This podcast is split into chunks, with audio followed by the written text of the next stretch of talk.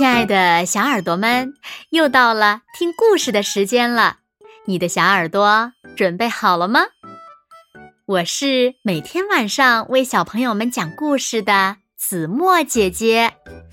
今天我们要听到的故事名字叫做《小水滴看海记》。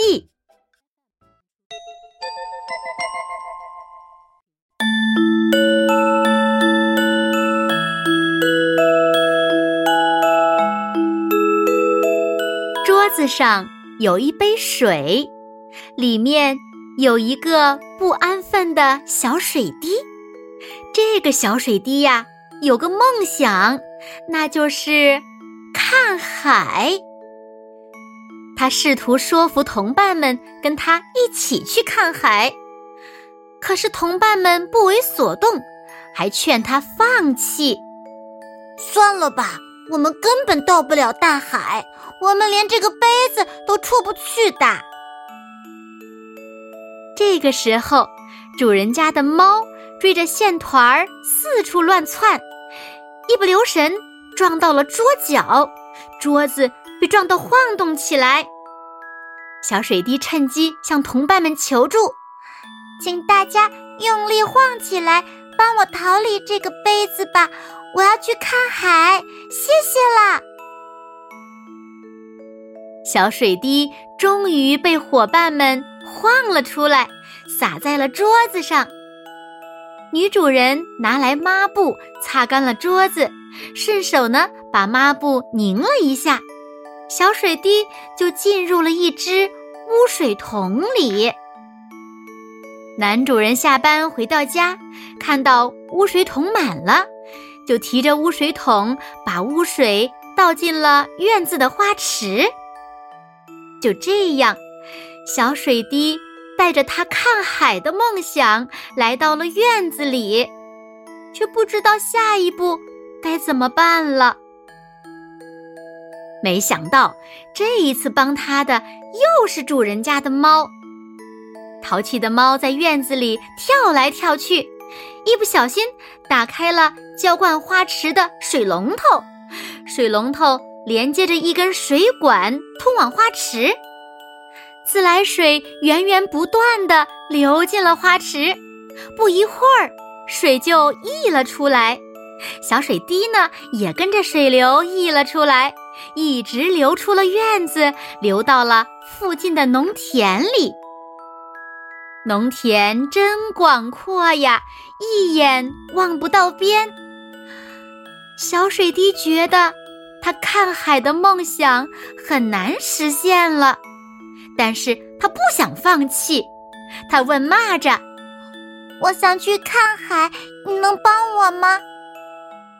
蚂蚱说：“我也没看过海呀。”他问青蛙：“我想去看海，你能帮我吗？”青蛙说：“呱，我只看过河呀。”小水滴还没有问出看海的办法，就要渗进农田的土壤里了。他非常的绝望。就在这个时候，天空突然电闪雷鸣，一场暴风雨来了。暴风雨过后，农田里淤积了很多很多的水，农民们带来了抽水机。把多余的水排到了附近的小河里，小水滴呢，就从小河流进了大河，从大河流进了大江，又从大江流进了大海。小水滴终于看到海了，看到了海的广阔，看到了海的壮丽。这时，他突然想起农田里遇到的蚂蚱和青蛙了，他们是小水滴的朋友，他们都没有看过海。没过多久，太阳出来了，小水滴被蒸发到了天空中，变成了云，云被风吹着走，越积越多，越积越多。云层里的水滴也越来越多，越来越多，终于变成雨落了下来。小水滴恰巧落到了之前的那片农田里，它见到了蚂蚱和青蛙。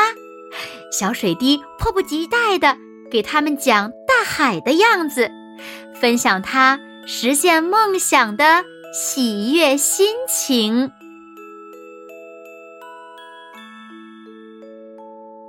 好啦，亲爱的小耳朵们，今天的故事子墨就为大家讲到这里了。哎，那小朋友们，天空中的云是由什么变成的？你们猜？如果猜到了，就留言告诉子墨姐姐吧。好啦。那今天就到这里喽，明天晚上八点，子墨依然会在这里用一个好听的故事等你回来哦。你一定会回来的，对吗？那如果小朋友们喜欢听子墨讲的故事，也不要忘了点亮文末的六角星的再看和赞，为子墨加油和鼓励哦。也别忘了把子墨讲的故事分享给你身边更多的好朋友。好啦，谢谢你们喽。那现在睡觉时间到了，请小朋友们轻轻的闭上眼睛，一起进入甜蜜的梦乡啦。完喽，好梦。